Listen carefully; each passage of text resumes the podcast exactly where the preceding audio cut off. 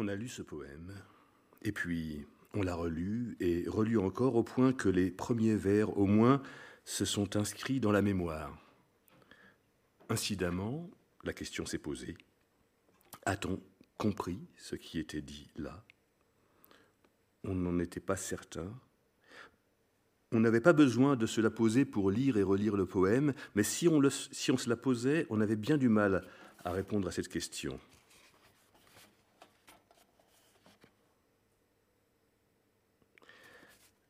Qu'est-ce que cela donnerait si l'on se contentait de la traduction la plus littérale possible, la plus proche en syntaxe comme en lexique, quitte à risquer les faux amis et autres balourdises du traducteur débutant?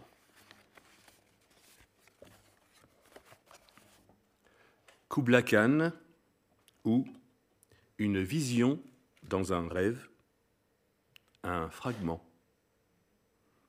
En Xanadu, Kubla un imposant dôme de plaisir décréta. l'Alphée, rivière sacrée, courait à travers des cavernes sans mesure pour l'homme jusqu'à une mer sans soleil.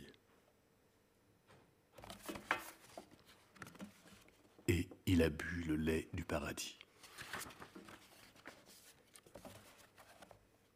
On relit ce qu'on vient d'écrire.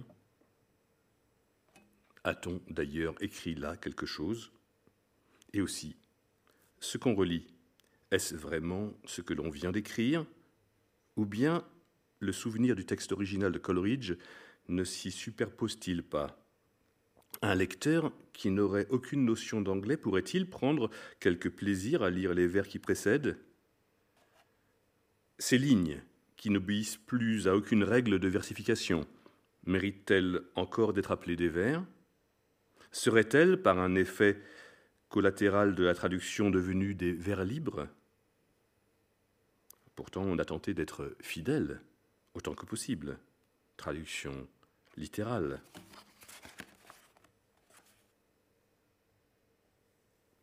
Tout est réduit au sens.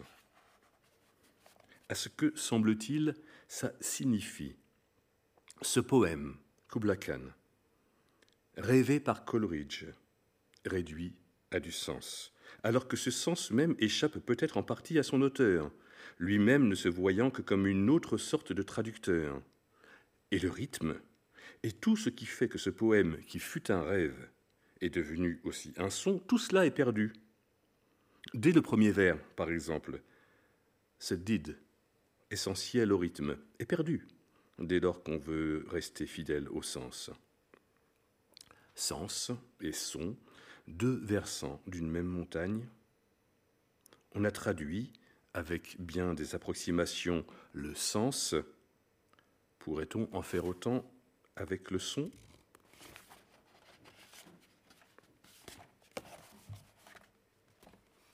Double arcane. Or, une vie jeune de rime. Vraiment. Un des ânes doux découpe la canne esthète, lit, plaît au genre d'homme décrit, où elle rafle de sec cœur de rêveur âne, trou qu'elle veut, remège, et l'estomane, dans tout et sans messie. Saute, toi, ces failles, vailles que, terre, que faire taille grande, oui, ô soit lande, et toi, vigueur de ronde. Une des rouées gardiennes braille, tout vit sous nos cils, ou air beaux hommes, mais niant qu'un insensé ver tri Ed Lear ou Air Forest, une chienne torse des îles, haine folle des sangs despotes aux gris et Un troc de mise au père d'as.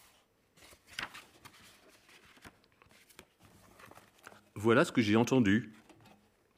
J'aurais pu entendre autre chose. Entendre, c'est comprendre aussi. J'aurais pu entendre tout à fait autre chose un nombre infini de versions possibles. La fidélité joue aussi à transcrire le son.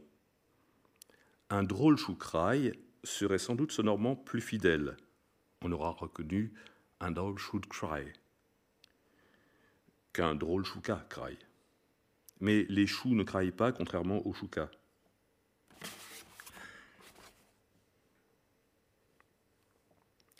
Je pourrais recopier tout Borges, oui, parce qu'en même temps je copie Borges aussi.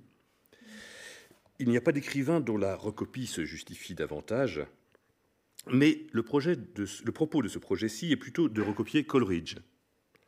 Je me contenterai donc juste encore de deux citations. Si ce fait est vrai, l'histoire du rêve de Coleridge est antérieure de plusieurs siècles à Coleridge et n'a pas encore pris fin.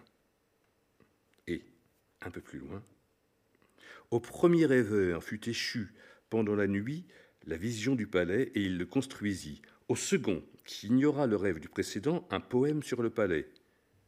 Si le schéma se vérifie, quelque lecteur de Kubla Khan rêvera, au cours d'une nuit dont les siècles nous séparent, un marbre ou une musique. Cet homme ignorera le rêve des deux autres. Peut-être la série des rêves n'aura-t-elle pas de fin. Peut-être la clé est-elle dans le dernier. Fin de citation. Rêver et rebâtir autrement que par la maçonnerie le palais de Kubla, le poème de Coleridge le fait, puis rêve de le faire. Le sujet du poème est aussi le poème lui-même en train de se rêver. Double arcane. Il y a de belles coïncidences sonores. Et l'on a écrit ailleurs qu'il faut compter sur le hasard pour tomber juste. C'est dans Mémoire des failles, un livre tout en ombre récemment paru, mais déjà en cours d'écriture, même si tout à fait inconsciemment, à l'époque où l'on a découvert Coleridge, soit en 1983 ou 84. Rendons grâce à l'université. Et là, c'est un, extrait de ce texte ancien qui se termine ainsi. On poursuit donc la visite en se promettant de retour en France, d'y chercher et d'y découvrir le même palais, puisque, on le comprend à l'instant, il s'y trouve forcément. Chacun doit savoir que ce que l'on découvre ailleurs, on pourrait donc aussi bien le trouver chez soi, le palais de Chiang. Je me rappelle avoir rêvé ce texte, ou tout du moins l'avoir écrit d'après un rêve. Je sais aussi à quelle époque je l'ai écrit. Ce que je ne sais plus, c'est si c'était juste avant ou juste après ma découverte de Coleridge et ma lecture de Kubla Khan. Mais c'était à cette époque-là. Ce que je sais, c'est que jusqu'à présent, je n'avais jamais fait le rapprochement. Le nom du propriétaire sur la boîte aux lettres m'avait bouché la vue. Le hasard nous guide. Il a le talent pour faire saillir noir, prophesying war, pour faire saillir du noir le sens.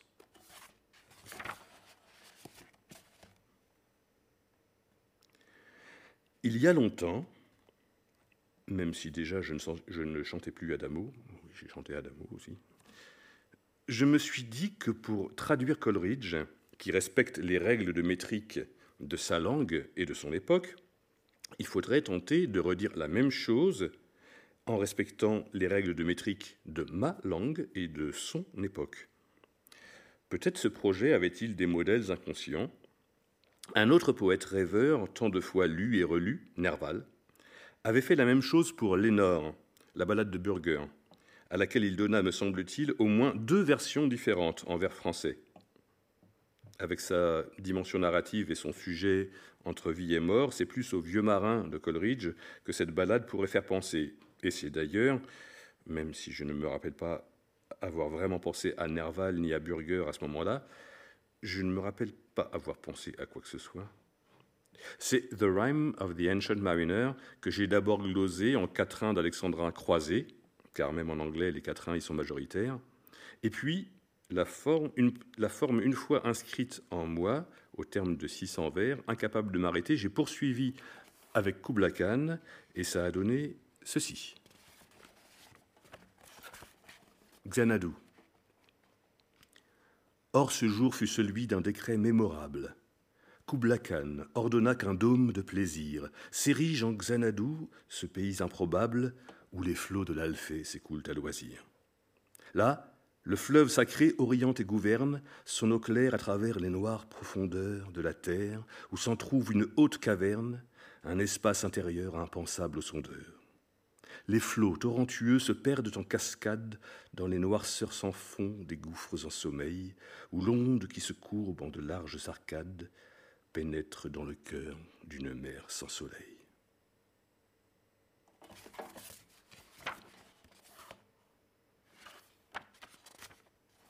Et il a savouré le lait du paradis.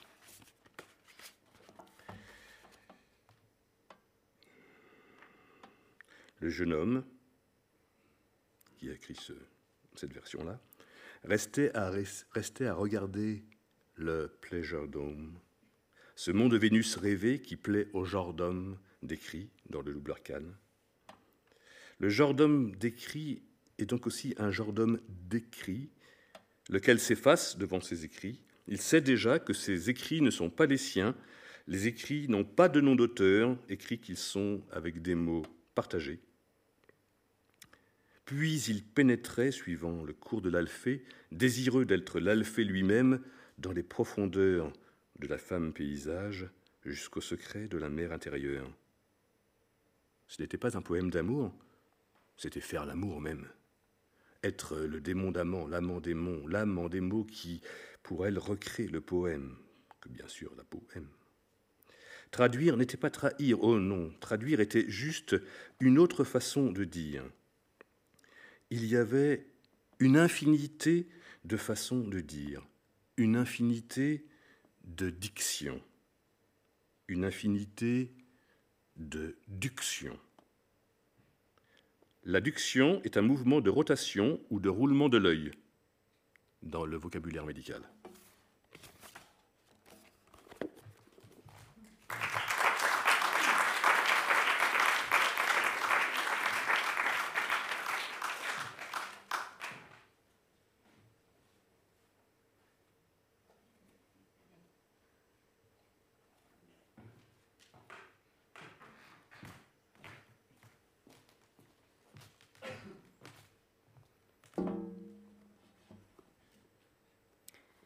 Vais vous lire ce soir des sonnets parenthèses.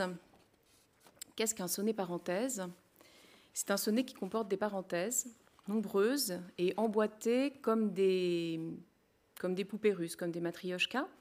Ce n'est pas moi qui ai inventé cette forme. Elle euh, sort tout droit des Nouvelles impressions d'Afrique de Raymond Roussel.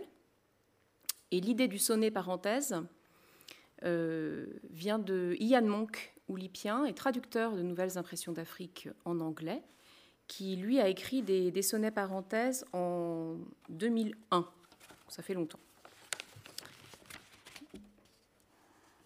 Voici les miens.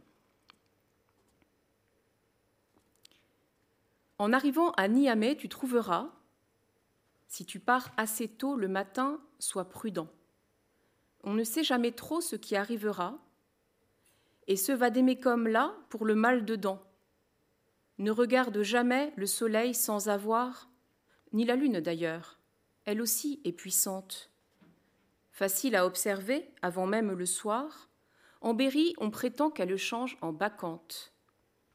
Pour la grande marée, on a du paysage. Enfiler tes rébanes sur ton nez en appui. On est bien embêté lorsqu'on est pris de rage. On écrit un poème, et c'est lui qui conduit. Et surtout, ne bois pas de l'eau qu'on réfrigère. Un supplément de sable, on l'appelle Niger.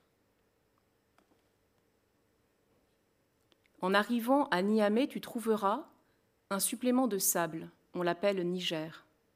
Si tu pars assez tôt le matin, sois prudent. Et surtout, ne bois pas de l'eau qu'on réfrigère. On ne sait jamais trop ce qui arrivera. On écrit un poème et c'est lui qui conduit.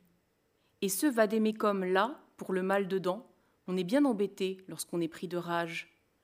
Ne regarde jamais le soleil sans avoir enfilé tes rébanes sur ton nez en appui, ni la lune d'ailleurs, elle aussi est puissante. Facile à observer avant même le soir, en Berry, on prétend qu'elle change en bacchante. Pour la grande marée, on a du paysage.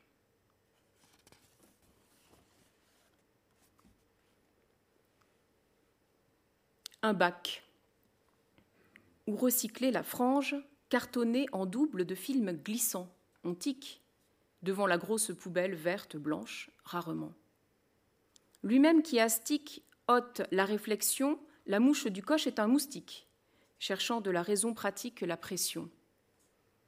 Il arrive que l'on mélange avec d'autres cartons, disons que le carton n'est pas la pureté, mais de la colle molle et de la compression, de papiers et chiffons, selon la dureté, et emballés aussi de plastique le plus souvent, que mangent les poissons. Ils font un continent. Quelle étrange transition industrielle. Les aliments ultra transformés ne sont pas ultra abondants. Les aliments ultra transformés, quelle étrange transition. Et emballés aussi de plastique le plus souvent, il arrive que l'on mélange avec d'autres cartons, lui-même qui astique ôte la réflexion, ou recycler la frange cartonnée en double de films glissants. On tique devant la grosse poubelle verte, un bac, blanche, rarement. La mouche du coche est un moustique cherchant de la raison pratique la pression. Disons que le carton n'est pas la pureté, mais de la colle molle et de la compression de papiers et chiffons selon la dureté. Que mangent les poissons? Ils font un continent industriel. Ne sont pas ultra abondants. Dans le musée, on va au musée pour voir. Avec les yeux, on voit. Avec quoi d'autre on voit?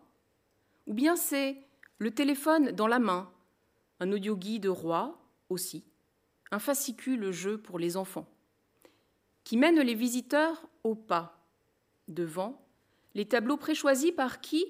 On ne sait pas. Fonction reverse. Avec le cœur, on voit, dit le renard, mais c'est une autre histoire. Ce qui n'est pas accroché. Une famille de cinq fait son tableau sans se cacher, posant la tête contre maman, contre papa, c'est de l'art. Ready-made, ready-disappear des mêmes lignes du temps passé, présent de Noël, de Bruges la Vrouve dépassée.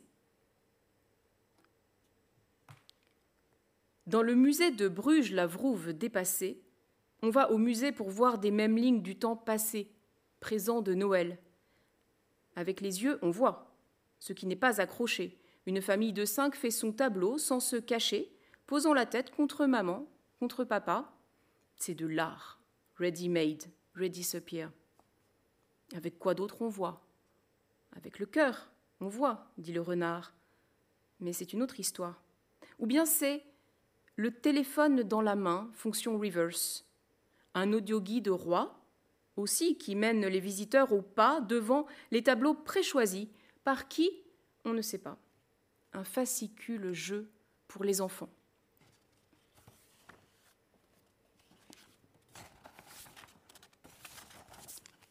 un sonnet au sujet du jugement de Cambise de Gérard David qui se trouve au musée Runingen à Bruges.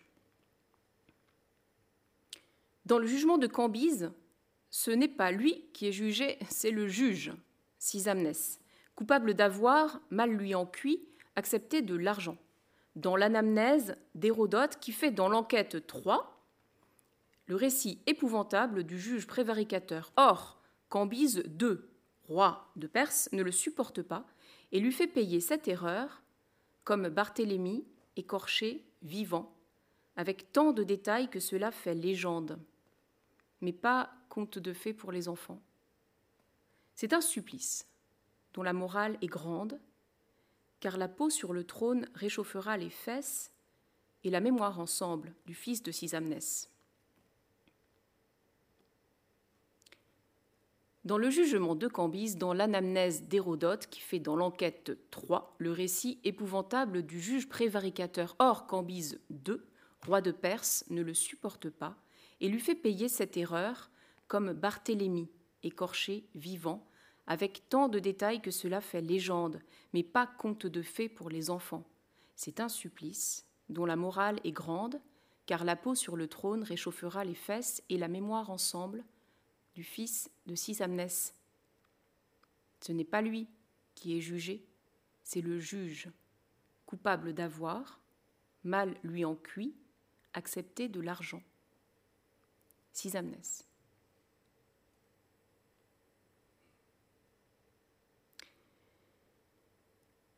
Un, poème qui a été écrit à Anvers.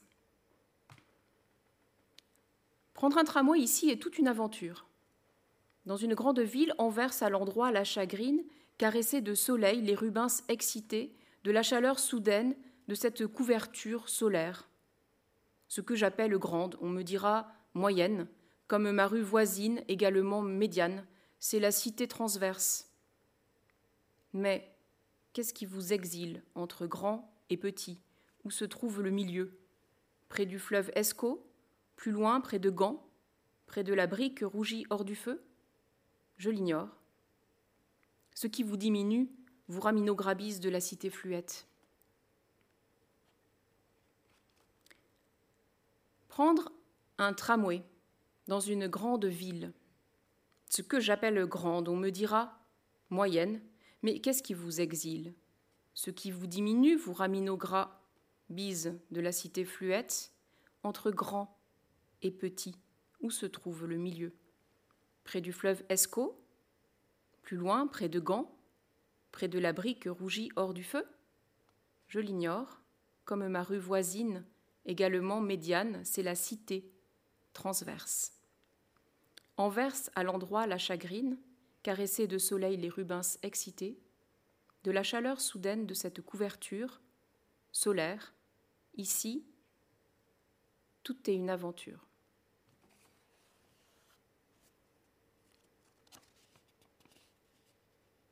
Toujours en verse. La mythologie avance cachée sous les traits bronzés d'un soldat romain qui trempe ses pieds devant l'évêché tout près. L'hôtel de ville n'est pas loin, derrière les maisons chapeautées de biscuits ou d'escaliers. Pour Hansel et Gretel, ce sera le biscuit. Le thé fume dans la tasse, cristaux de sel sur les bretzels. Où s'avance l'esprit, où grimpent les poires. C'est sur la place Hrun il jette la main comme le prix du géant Druon Antigone dans la vase du fleuve Escaut, après l'avoir aussi. Rantferpen contre l'étymologie. Pour Hansel et Gretel, ce sera le biscuit, le thé fume dans la tasse, cristaux de sel sur les bretzels, ou d'escalier où s'avance l'esprit, où grimpent les poires, L'hôtel de ville n'est pas loin, derrière les maisons chapeautées de biscuits. C'est sur la place Hrun. La mythologie avance cachée, sous les traits bronzés d'un soldat romain, qui trempe ses pieds devant l'évêché tout près. Il jette la main, comme le prix du géant Druon Antigone dans la vase du fleuve Escaut, après l'avoir oxy, Randferpen, contre l'étymologie.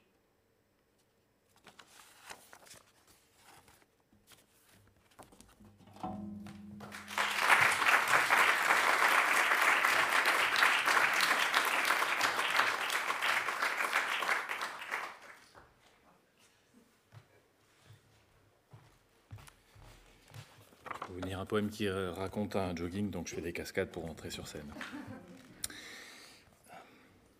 Avec deux, trois autres personnes qui courent en même temps. Au commencement, quoi? Verbe, ici la poussière, terre, sentier de campagne, cigale, c'est la vibration du silence même, plus pour longtemps. Début du chemin, petite foulée, se mettre en jambes, sur les jambes comme premiers hominidés, debout. Libération de la face, la gueule disparaît, apparaît une bouche, et dans la bouche c'est la parole. Face levée, regard, pour la première fois, horizon, en contrebas la ville, et des jambes pour marcher, courir, sur le chemin caillouteux, rythme mécanique, une musique pour la violence, la transe, la pulsation du sang dans les tempes, magma dans le crâne, tectonique minuscule comme un Indien, cherchant le moment propice, rêveur, rêveur, atteindre le bon rythme, vision tapis au creux des rochers sombres, les crocs de l'ombre, serpents affamés regardant passer les proies, c'est moi, sacrifié, consentant, tremblant, le coureur sur l'autel de quelle divinité? Essoufflé, œil hagard, membre lourd, pas encore. Sous les pieds les pierres, usées, poli, comme marche d'église, milliers de coureurs avant moi, pèlerins en procession, tambours qui résonnent dans la poitrine, extase et entrailles. Imaginez Sainte Thérèse en leggings, pour quelle révélation muette La flèche, entrée, ressort, Je transpire, sur les cailloux une goutte, sueur sans doute, ciel limpide pour l'instant, impassible comme toujours, celle séchée, modeste offrande, cristaux minuscules, minéral, minéral remarié. Je cours derrière ce type rapide, cinquante ans sans doute, sérieux, face tendue, masque d'effort, machine de son corps parfaitement huilé, marathon pour annoncer quelle victoire. À la fin, toujours la mort, l'épuisement de nos ressources. Appeler ça des ressources, les dire nôtres, je tente de suivre, trop vite. Où va-t-il? Sur la route, qui serpente? Entre les cailloux polis. Deux autres discutent, Walt Whitman et Ginsberg, on dirait en chair et en os, barbe bien taillée pourtant, short bariolé, t-shirt en synthétique, respirant, chaussures de running, démocratique, cosmique, dans les pas du néant, de la liberté, discutant placement, taux d'emprunt, et des siècles de siècles sous leurs pieds, les cailloux, fossiles peut-être, coquillages, crustacés, sur la plage abandonnée, la fête est finie, nous avons gagné ou perdu. Depuis des millions d'années, des milliards, stromatolites, première forme de vie collective, république de microbes et leurs maisons de pierre façonnées, sédiments déposés, dans le va-et-vient du temps, une vague et sa lisière d'écume, frontière entre l'eau et l'air, suture blanche, le vol des mouettes, produisant l'oxygène pour les bêtes, flagelles, pseudopodes, myriapodes, l'éventail des nageoires bien plus tard courront, en meutes ou solitaires, dans les plaines enfin découvertes, courant, poumons déployés comme des fleurs, l'œil ouvert, regardant, interrogeant, racines, fruits ou toxiques, chacun selon sa nature accordée, rien de bon ni de mal en soi, proie, prédateur, innocent, un abri, terrier, utérus, ou bien la beauté toute nue déjà. Sur la face solitaire des humains, je cours.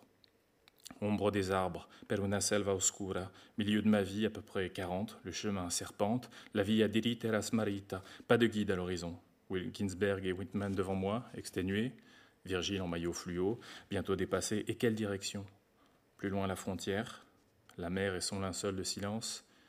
J'ai vu les flics contrôler des jeunes dans le train, l'image de migrants, la télé en vrai, appeler ça le réel, à traverser les montagnes, l'écusson de la République française sur l'uniforme de l'agent, par la fenêtre, la mer clignotée entre les tunnels, énigme en morse, je n'ai pas décodé le message.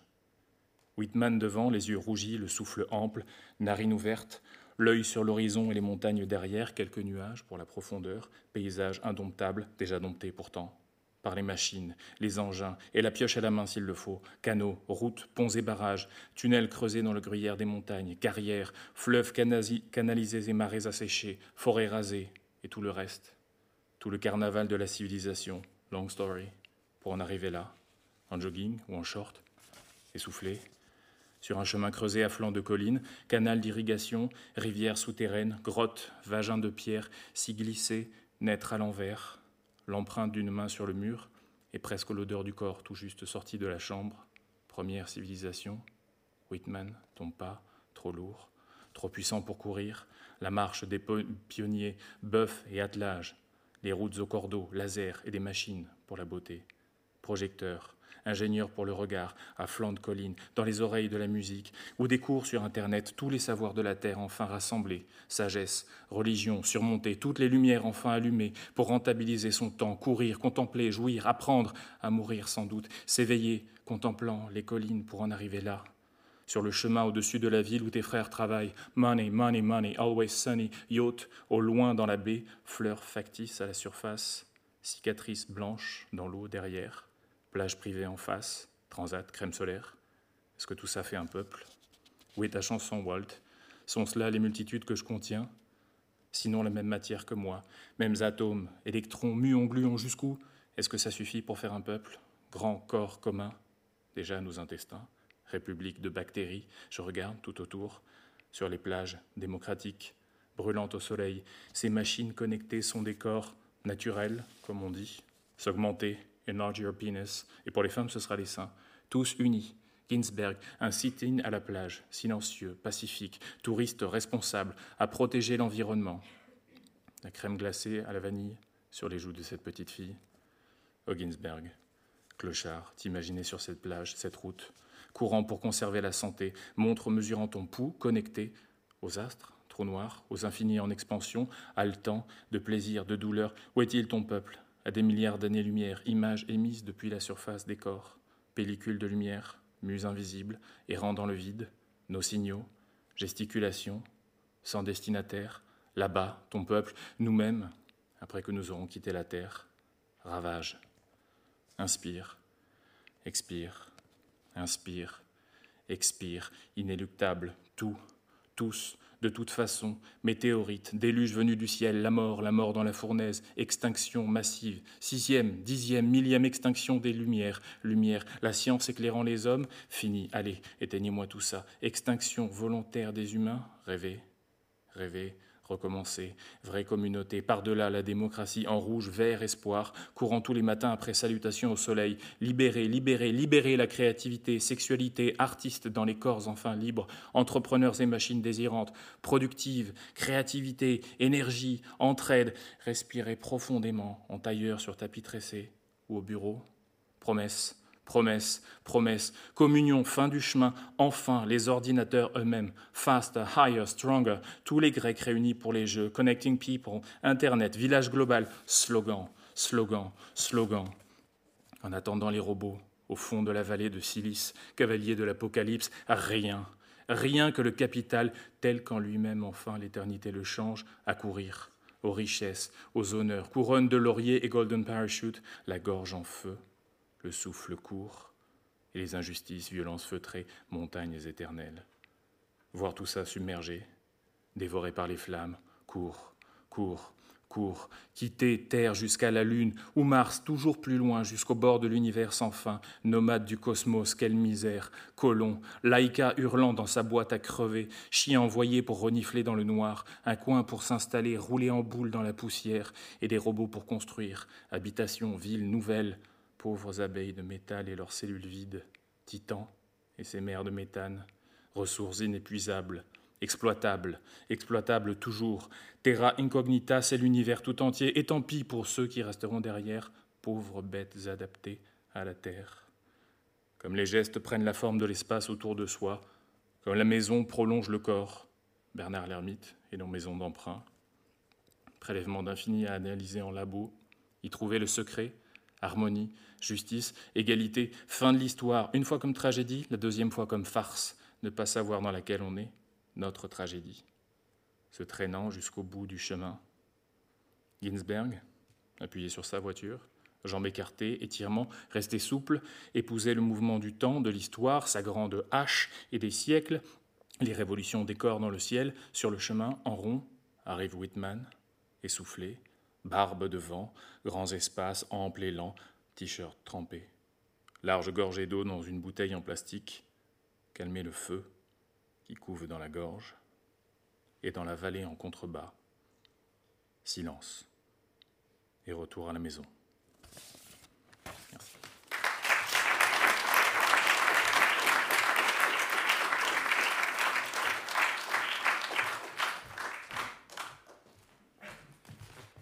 Donc vous avez, Pardon, vous avez entendu Philippe Anoc, Cécile Rioux et Guillaume Condello. Et vous allez entendre maintenant Frédéric Forté, Pierre Vinclair et Julia Lepère qui nous lira du Denise Riley.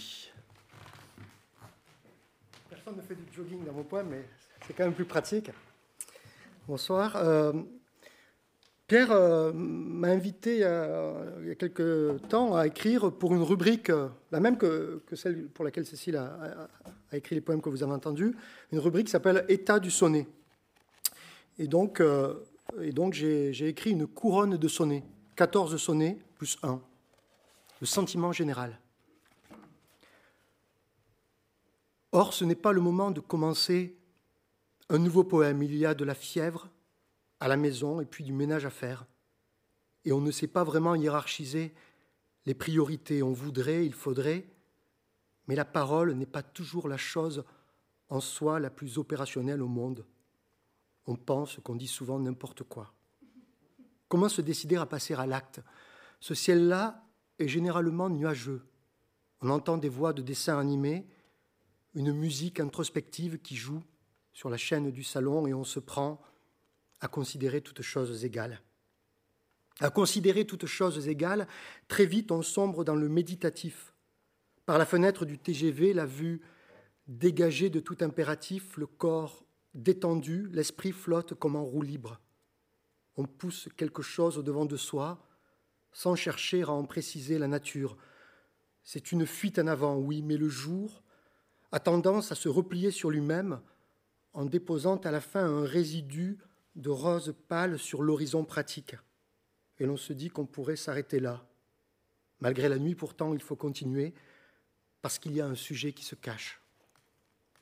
Parce qu'il y a un sujet qui se cache, on se dit on plutôt qu'autre chose. On est le plus commun, le plus commode, le point le plus facile à retrouver dans la foule, pour peu que l'on cherche, et bien sûr que l'on cherche. On ne fait que ça, les visages passés, comme au scanner, les gestes particuliers fondus au collectif, qui n'est pas la masse. On archive les formes sans y penser, en fait. Voilà, on se rapproche et s'éloigne en permanence du sujet, un soleil aveuglant et qui ne cesse jamais d'être ce rhinocéros au milieu de la chambre, au grand jour, visible de tous à l'œil nu. Au grand jour, visible de tous à l'œil nu, on peut être indifféremment l'un ou l'autre, mais impossible de passer tout le monde en revue. On est perdu dans le défi, les couper en deux, diviser entre mille branches de l'activité, conduit, poussé à partager le sentiment général, au sujet duquel on ne sait trop quoi dire. Car ce qu'on voudrait éprouver maintenant, traversant mentalement le paysage, c'est davantage de matérialité. Par exemple, on toucherait vraiment un arbre, et l'arbre nous toucherait vraiment, sensible, mais inaperçu dans son clignotement. Mais inaperçu dans son clignotement, un objet commun attend qu'on le regarde, que même on le fasse tourner dans la main, en l'examinant quasi sous tous les angles. C'est ainsi qu'on a reçu par SMS un dessin d'enfant aux couleurs vives, forme abstraite, tracée du doigt sur un écran, geste que la définition pixelise. Comment cela existe-t-il si de tout corps les atomes sont des fractions d'étoiles?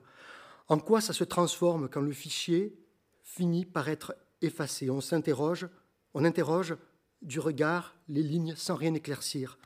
C'est un paysage en système binaire. C'est un paysage en système binaire. On dirait le ciel qui aujourd'hui est bleu. Le vert est léger, mais c'est vrai qu'on a tous un petit côté météorologiste, parce que dans le fond, les événements nous regardent. On envisage le monde en surface détachable, rattachée les unes aux autres par des fils. Et voilà que le voisin du dessus se met à nous fabriquer du bruit avec ce qui lui tombe sous la main, comme s'il essayait d'écrire dans une langue morse un poème lourd de sens qu'on ne lit pas, qui n'en est pas moins, quelque chose qui ressemble à une ligne. Quelque chose qui ressemble à une ligne, dans le temps résiste à la déformation. Nous, le nez collé à la vitre, on essaie de ne pas trop se laisser impressionner par tout ce qui vite nous arrive. On vit des sensations immédiates. Par exemple, si on pense fort à ce couteau sans manche, là, on le fait sortir de l'anonymat. Mais le fait-on L'exercice est inutile, à moins qu'une technique d'effacement de tout le reste. Et puis bon, il pleut des cordes, sans discontinuer sur les philosophes, comme pour dire qu'on est à peine ça, du monde infraordinaire, presque rien. Du monde infraordinaire, presque rien ne sourd. À la télévision, on n'en parle pas. Quelquefois, on se dit qu'il faudrait plus de brouillard, de féminin, de pamplemousse, plus de ces choses-là qui se font entendre pile au moment où l'on ne s'y attend pas. Mais comment faire après pour garder la ligne qu'on s'était fixée Pris dans le flou, on prend des notes. À chaque instant, tout a un goût de première fois, une manière d'être là, tout à la fois manifeste et furtif. Quand le sentiment général nous déborde et qu'on cherche dans le chaos un accord qu'on voudrait tirer de soi en fin de compte. Qu'on voudrait tirer de soi en fin de compte comme une évidence, ça paraît certain, vu depuis la table, mais il faut sortir de la comptabilité trop générale, sans quoi c'est sûr on ne s'en sortira pas. On pousse la porte et qu'est-ce que l'on trouve de l'autre côté? Un espace à remplir de gestes plus concrets, le contraire en somme de ce poème qui lui aussi serait une porte mais fermée extrêmement. Alors par la fenêtre, venir au monde, ou plonger en expédition dans les branches, y passer son temps avec l'idée d'un jour remonter exactement à la surface. Remonter exactement à la surface, même avec le plan, parfois c'est compliqué. La plupart du temps, la notice IKEA est tenu à l'envers et l'on apprend, on apprend bêtement à nager in situ dans le fractio né. Notre cogito ergo sum est tout sans dessus-dessous. On se heurte sans cesse au principe de réalité. On cloche. On fait des bulles qui contiennent des idées discontinues, des pensées toutes nues, arabillées. Bonjour les scaphandriers. Maintenant qu'on a visité chaque faille, pour mieux se rappeler l'amont, on avale des choses, voilà, comme un bon gros poisson. Des choses, voilà, comme un bon gros poisson qui s'extrait, importé peut-être d'une autre fable. Dans l'instant, on ne comprend pas trop ce qu'il vient faire là, et le comme même nous échappe, à moins qu'on ne, soit, qu'on ne souhaite être comme lui, si tout entier dans la comparaison, être lui un poisson ou quasi et fuir le sentiment général s'il est possible, pour mieux s'inclure dans le particulier, la douche plutôt que le bain bouillonnant, remettant les troubles du monde liquide à plus tard pour une petite banquise privative ou pour finir en bout de ligne, pris dans les filets de quoi, on ne sait pas. Pris dans les filets de quoi, on ne sait pas toujours comment répondre à la question, elle en suspens et nous avec. Pour un peu, cesserait en tout, mais quelque chose pousse à dénouer les nœuds, c'est la tête qui parle, ou alors, le, corps. En tout cas, le cœur n'est que rythmique, un rien qu'à soi et qui mesure le temps des choses passées à l'intérieur. À l'extérieur, le monde informe le monde dans le flou continu des conversations. A-t-on l'impression d'être resté au bord, qu'aussi sec on se retrouve au beau milieu, pataugeant sans le savoir dans la réponse? La matière de la poésie, peut-être. La matière de la poésie, peut-être, ne rapporte rien, juste un zeste de verre dans l'orange crépuscule et puis rideau de brouillard comme ça sur le paysage. Du coup, on opterait pour une remise des compteurs à zéro, que tout soit égal dans la langue, coucher de soleil valant camion poubelle ou toutes choses auxquelles on pourrait penser, si tant est que l'on pense dans un poème, et on les transformerait en nul autre objet que celui-ci, un bruit qui s'ébruiterait jusqu'à ce qu'il s'éteigne, de lui-même ou soufflé par plus grand vacarme, cela même qu'on aimerait renverser. Cela même qu'on aimerait renverser nous renverse à chaque fois, c'est une image qu'on ne voit pas, mais est-ce alors une image? Et ne serait-ce pas nous les imager Le sentiment général serait ainsi le titre rêvé du film documentaire dans lequel on n'arrête pas de tourner tous en plan serré les uns contre les autres. À l'heure où l'on se parle, personne encore n'a dit couper. Les lumières continuent de clignoter et dans le long travelling qui nous ramène à notre point de départ, on aperçoit le début de quelque chose. Or, ce n'est pas le moment de commencer. Or, ce n'est pas le moment de commencer à considérer toutes choses égales, parce qu'il y a un sujet qui se cache au grand jour, visible de tous à l'œil nu, mais inaperçu dans son clignotement. C'est un paysage en système binaire, quelque chose qui ressemble à une ligne du monde infraordinaire, presque rien qu'on voudrait tirer de soi en fin de compte, remonterait exactement à la surface des choses, voilà, comme un bon gros poisson pris dans les filets de quoi? On ne sait pas. La matière de la poésie peut-être, cela même qu'on aimerait renverser. Merci.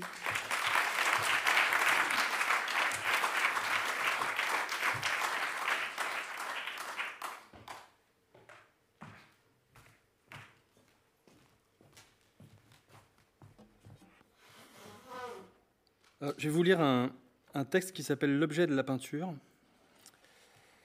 Euh, c'est un texte que j'ai écrit parce qu'à Catastrophe, on fait, des, dossiers.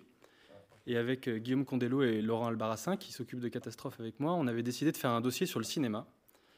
Et donc, j'avais commencé à lire les livres de Deleuze sur le cinéma. J'avais été très impressionné, notamment par un passage où il définissait comme ça, en quelques phrases et de manière limpide, l'objet du cinéma. Et je m'étais dit, dis donc, c'est complètement dingue, est-ce qu'on pourrait essayer de faire la même chose pour le poème? Et euh, n'est pas de le ce qu'il veut, donc euh, j'ai eu beaucoup de difficultés. Et donc j'ai passé des mois, des mois, des mois à essayer de réfléchir à, l'objet du poème dans un feuilleton comme ça qui a duré sur, euh, un an et demi, et dont j'ai tiré juste un chapitre d'un livre qui s'appelle Vie du poème qui vient de paraître. Et à un moment où j'étais particulièrement dans la peine, je me suis dit peut-être il faudrait euh, trouver un point de comparaison pour l'objet du poème. Et donc, euh, j'habitais à Londres à l'époque, et donc je suis allé à la National Gallery pour essayer de comprendre ce que c'était que l'objet de la peinture.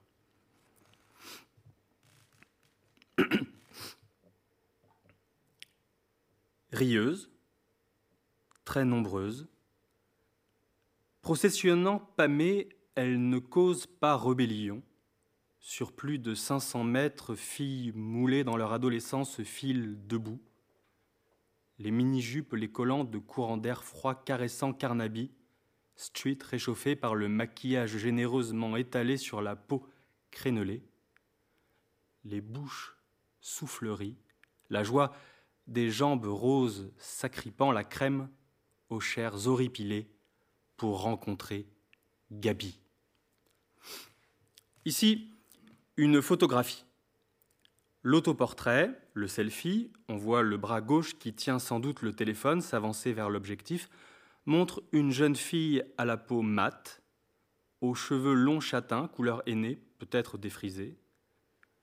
Le visage fermé, inexpressif, ressemble, très trop souligné, peau tendue, lèvres pulpeuses, nez mince et relevé, yeux de biche, à celui d'une femme chat ayant abondamment recours à la chirurgie esthétique sans qu'on sache s'il ne s'agit pas simplement dans ce cas précis d'un usage expert, tout en dégradé et en ombre, du fond de teint et du maquillage.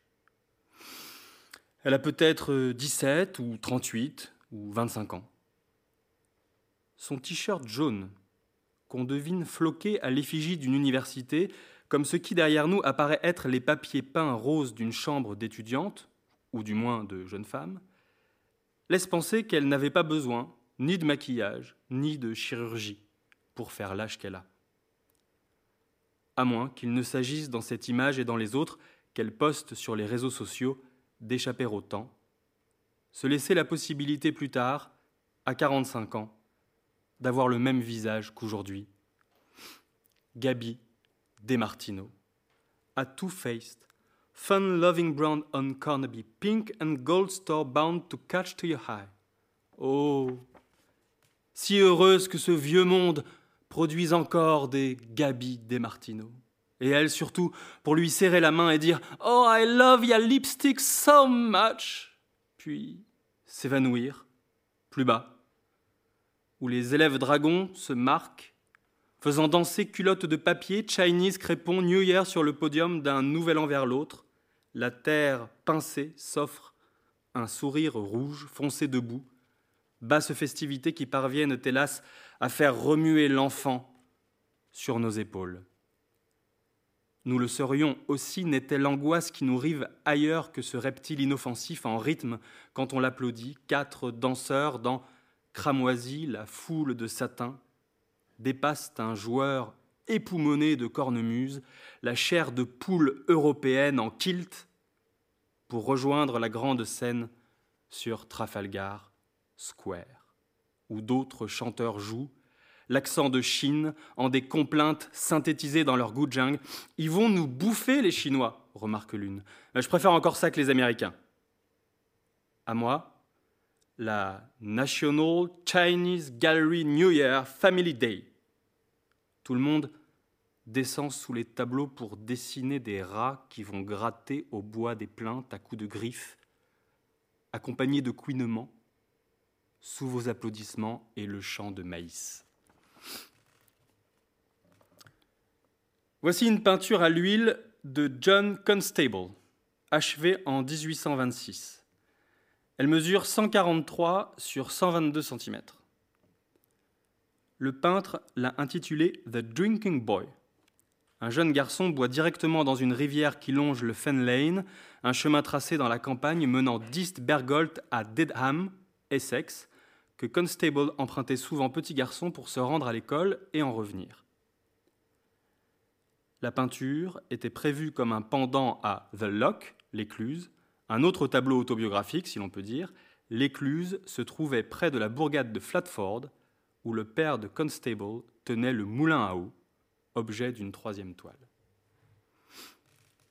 Le petit garçon, sa breuve à l'étang bleu, mais le chien pousse au cul des moutons derrière. Charrue, costume et chapeau ne sont pas plus éternels que nos drapeaux. La scène, couleur, signe, s'arrête sur le seuil d'une histoire possible. Et drôle, l'âme fige en un sourire adolescent dans son lipstick la probabilité, sous le vernis venu d'un aboiement, tenu de lignes remuées, inachevées, vert et bleu d'arbres flous, la transparence désolée du pigment s'en ou revenant, paysage au corps, s'arrachant sous notre œil à la toile un sparadrap de flocons blancs. Telle, écrit Walcott, est la lumière de France, plus subtile, plus mûr, vieillissant comme du fromage. Les murs grêlés de pontoise, amples comme les blés dorés qu'un moissonneur bat de sa faux pour déloger des corbeaux querelleurs, aqueducs abandonnés, gares enfouies dans la verdure, petits nuages de valeur au-dessus d'un train miniature qui relie des villages au nom à tiret de l'ancien temps, et l'orge qui devient blanche par grand vent, comme la canne à sucre. Tels sont les risques de la peinture de plein air, la poussière charriée par le vent et la lumière changeante qui tombe sur le Louvre et la retrouve en blanche, s'ouvre la toile un presque rien, le lieu où cela deviendra chose précise, la forme d'une branche hélas ployant lasse sous charge de neige basse au vent remué, une longue Ophélie la scène, aux cheveux déployés, qui nous agite trop près, dispersant nos idées, disparaissant et momentanément envolé comme un éventail refermé, ayant déjà libéré son œil à l'instant, auquel nous devons tout prêter, ce rêve, mais qu'une autre chose rêverait pour nous, un rêve de la matière, de la couleur, si elle pouvait, comme ce rêve, miraculeusement le couple déifié dans un selfie. J'entends T.S. Eliot chanter dans The Westland. La rivière transpire, l'huile et le goudron, les barges dérivent quand la marée s'inverse, voile rouge, large, sous le vent, danse sur l'espar lourd. Les barges éclaboussent, troncs qui dérivent vers Greenwich après l'île aux chiens. Ouais la la là, ouais la la là. Un chant que les dockers de la Tamise sous Westminster ne percevront jamais dans le miroitement de l'eau qu'agite les mouvements d'une brosse, pas plus qu'en son miroir tendu Vénus. Quel est l'objet de la peinture? Vénus? Une jeune fille? Toutes les jeunes filles? Leur insouciance, leur narcissisme supposé? Le désir? L'objet du désir? Ou la bêtise des hommes? Leur folie de ne voir dans leur propre fille et leur propre mère que les objets de leur dévotion à la violence? Vénus par Cupidon. Authentiquement désireux, le touriste apparut dans ses reflets, et tel est le miracle du nom propre des peintres.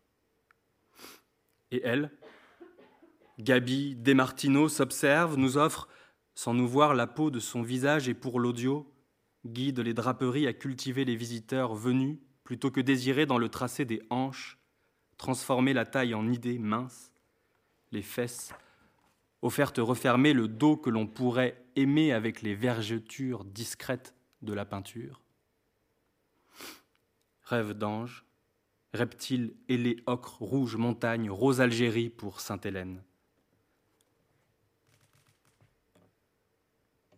Une huile sur toile. 197 x 115 cm. Dans la légende, Hélène, la mère du premier empereur chrétien, Constantin, rêve qu'un ange lui révèle l'emplacement de la croix sur laquelle le Christ avait été crucifié et l'exhorte à se rendre en Terre sainte. Sur le tableau de Véronèse, Sainte Hélène est assise, un pied posé sur le banc de pierre placé dans une alcôve, tête dans la main, coude sur le rebord de la fenêtre. Pendant qu'elle dort, deux chérubins ailés apparaissent dans le ciel portant la vraie croix. Difficile de ne pas voir dans le songe d'Hélène, main posée sur l'entrejambe que vise l'énorme poutre soulevée par les deux anges, l'esquisse d'un rêve érotique quand on entre dans cette salle de la National Gallery. Ce qui frappe aussi, c'est le rose de ce tableau.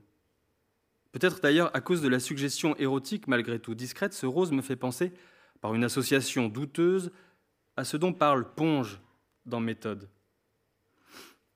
Nous voici en Algérie, écrit-il, tâchant de rendre compte des couleurs du Sahel vues à travers la Mitidja du pied des monts Atlas.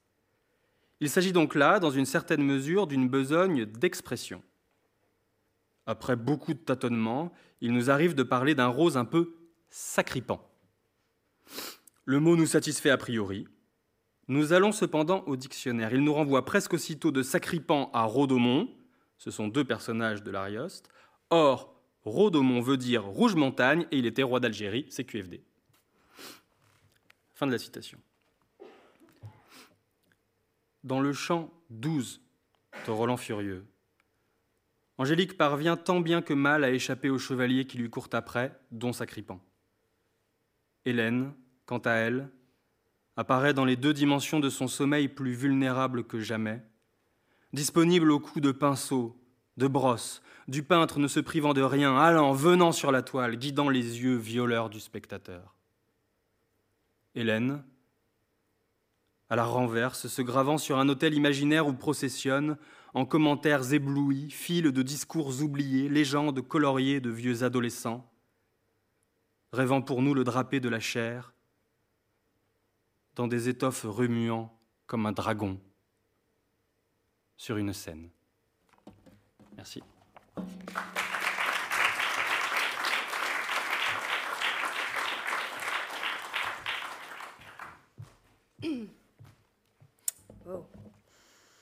Je vais donc vous lire des hum, extraits d'un texte de Denise Riley qui s'appelle Le temps arrêté, traduit par Guillaume Condello, que vous avez entendu un peu plus tôt.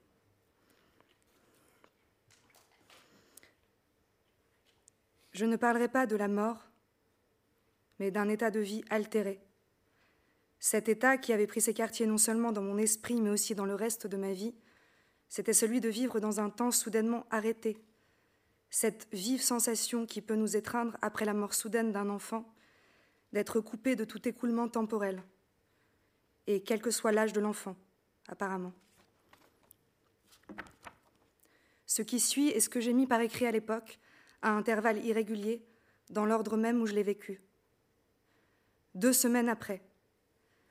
Pendant ces premiers jours, je vois avec quelle rapidité la surface du monde, comme de l'eau brièvement agitée, se refermera calme et silencieuse sur la mort. La sienne, celle de chacun, la mienne. Je le vois comme si j'étais moi-même morte. Cette vision me rend étrangement légère. Tu prends ta part dans la mort de ton enfant, en ce sens qu'en l'approchant de si près, tu sens qu'une partie de toi aussi est morte à ce moment-là. En même temps, tu sens que son esprit d'un bond est entré en toi, et tu es à la fois à moitié morte et pourtant toujours vivante. Tu as été fauché, et pourtant tu brûles de vie. Un mois après, les messages et les emails de condoléances ont cessé d'arriver et j'ai accusé réception de chacun. Et pourtant, après tout ce rituel et tous ces efforts, il n'est toujours pas rentré à la maison. Qu'est-ce qu'il lui faut de plus? Un être vivant si complexe et si singulier ne peut pas disparaître aussi simplement que ça du monde des vivants. Cela irait trop à l'encontre de tout ce que tu as vécu. Lendemain de sa mort, quand tu étais en train de nettoyer avec application ce que tu comprenais être ses dernières traces tangibles, de minuscules bouts de poils de barbe sur le lavabo, cette solide persistance des choses, et puis l'énigme de ce qui fait qu'un être est animé, celle de savoir ce qui, au juste, est anéanti. Cet élargissement immédiat de la compassion pour l'humanité, elle est arrivée en moi d'un coup, sa mort m'a mis devant les yeux ces millions de gens dont les enfants disparurent et disparaissent encore lors des catastrophes naturelles, qui meurent de faim ou se noient ou sont méthodiquement éliminés lors des guerres.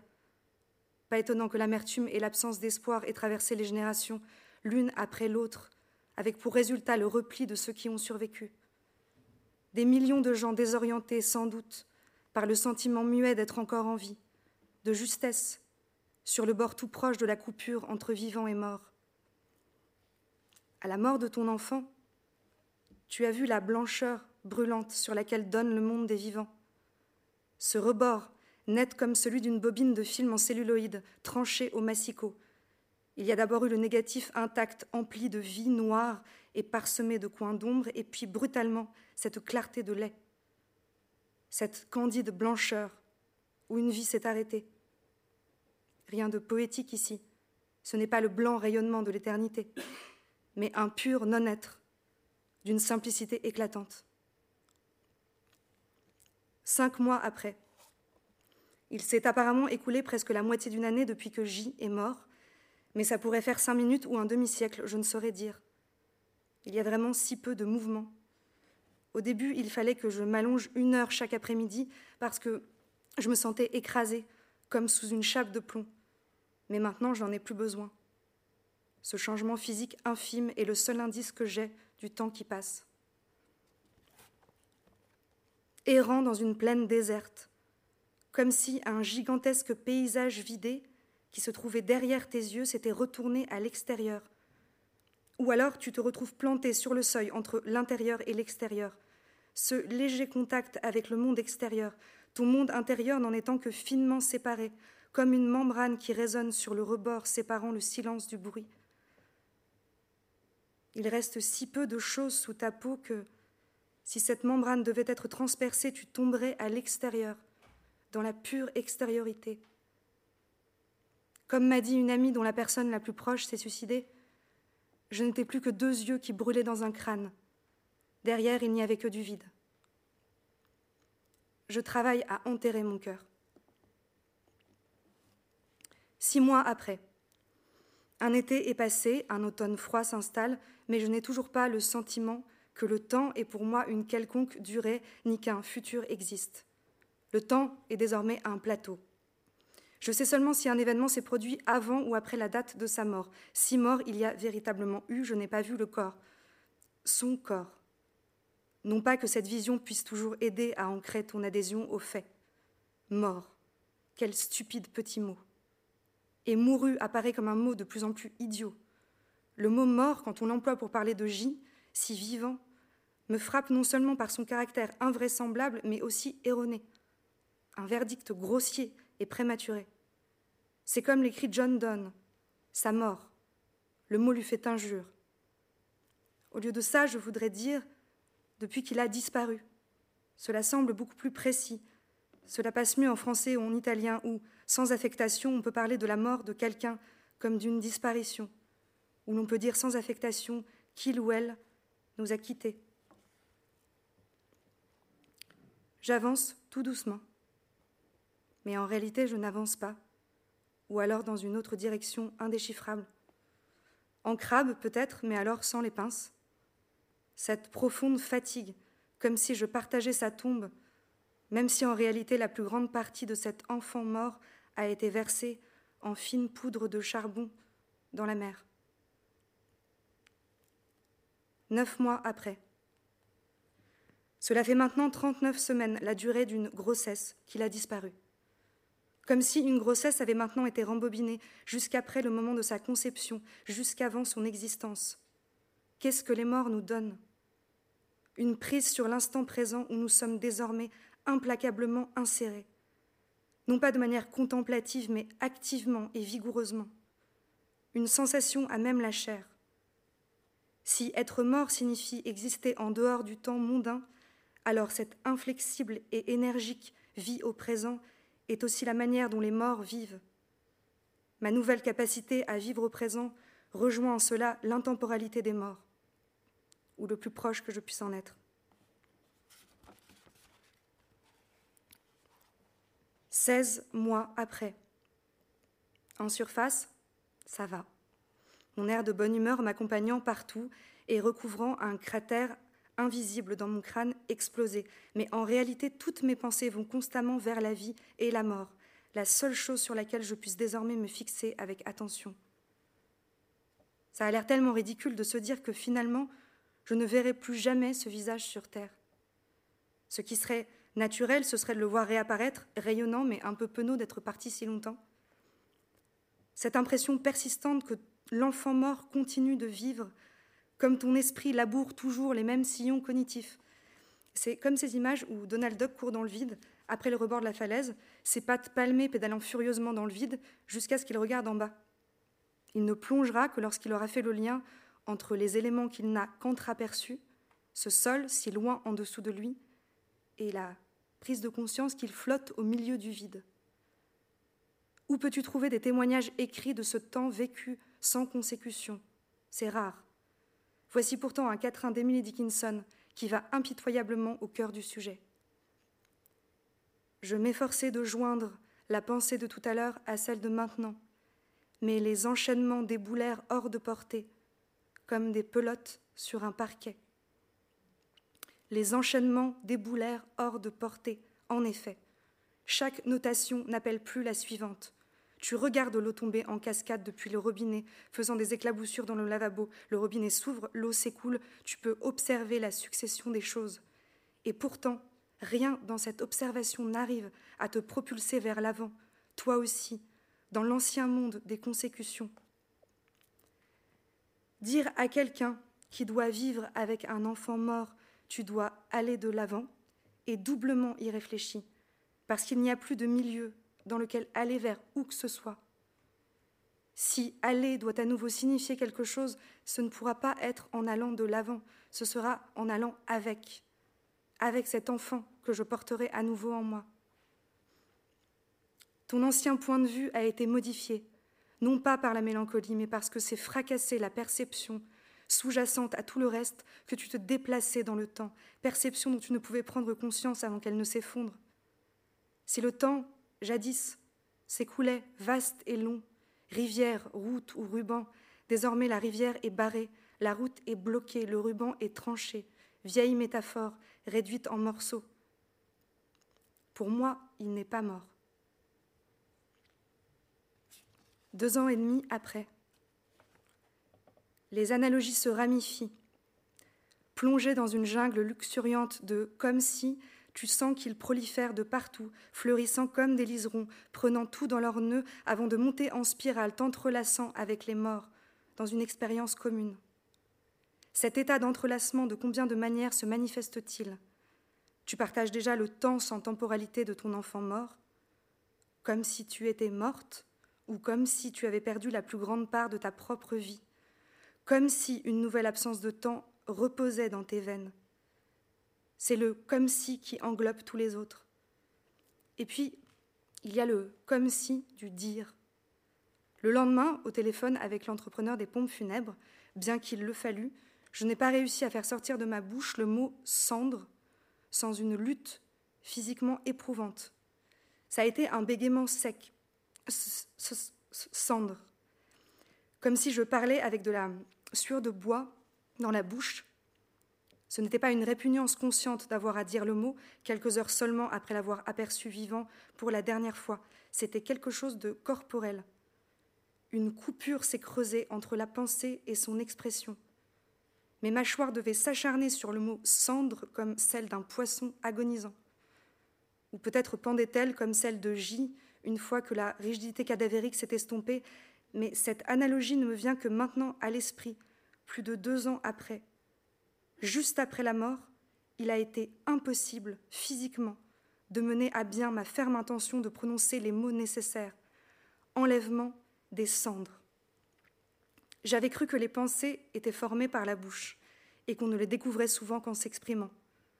Maintenant, au contraire, à mon grand étonnement et à ma grande honte, ma bouche refusait carrément de prononcer les mots qui attendaient, clairement, mais silencieusement exprimés, dans ma tête rien qui franchisse les lèvres. Mon cerveau pouvait calmement considérer le mot, ma bouche ne pouvait pas, ne sortait qu'un comme si elle avait été elle-même remplie de cendres épaisses. Peu importe le nom de ce transfert d'affect, c'est plutôt cette sorte de brouillage des limites corporelles qui se produit entre amants. On devient l'autre, on perçoit comme à travers sa peau. Plus tard, la force de cette compagnie des morts me frappe. Je l'entends constamment chez les autres mères dont les enfants sont morts. Comme un de ces poursuivants obstinés des mythes classiques, tu as poursuivi ton mort jusque dans le monde souterrain, un pied dans chaque règne, comme Orphée qui se retourne sur le seuil pour vérifier qu'Eurydice le suit toujours alors qu'elle est presque revenue en sûreté. Si cette sensation de temps arrêté est bien le temps que tu partages avec les morts, alors ton retour non voulu dans le flux habituel du temps mondain signifie que, comme ce pauvre Orphée, tu reviens seul. La force de ce récit ne serait-ce pas qu'il nous dit la possibilité de rester en compagnie de nos morts aussi longtemps que nous ne perdons pas, que nous ne nous rendons pas compte qu'ils sont véritablement séparés de nous, prisonniers d'un autre règne?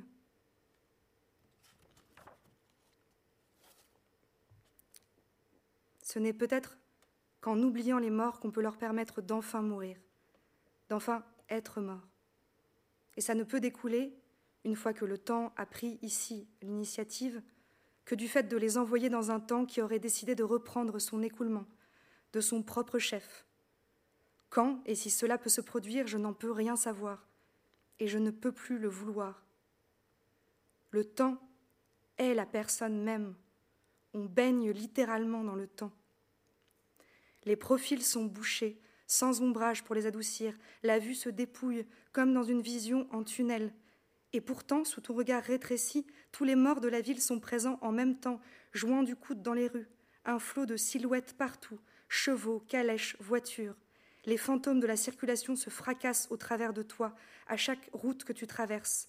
Ruban gris de collisions insensibles. Le fluide de temps intuitivement perçu où tu baignais s'est brusquement vidé. Tu vis désormais dans l'air, dans sa clarté, sèche et sans ombre.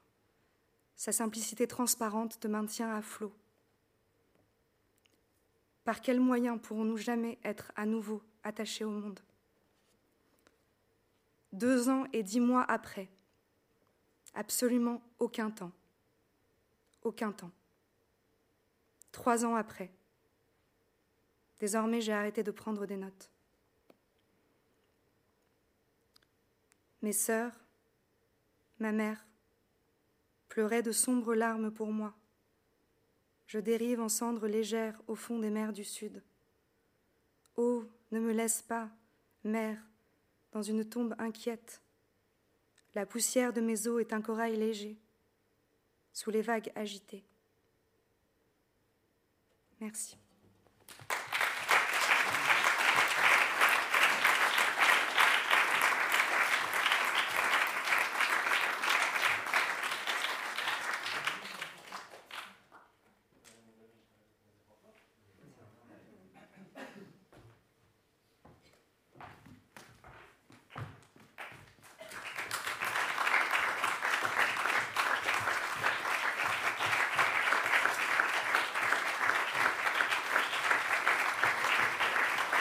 Merci beaucoup à tous. Merci à la Maison de la Poésie, les techniciens, Olivier Chadançon. Merci beaucoup. Bonne soirée.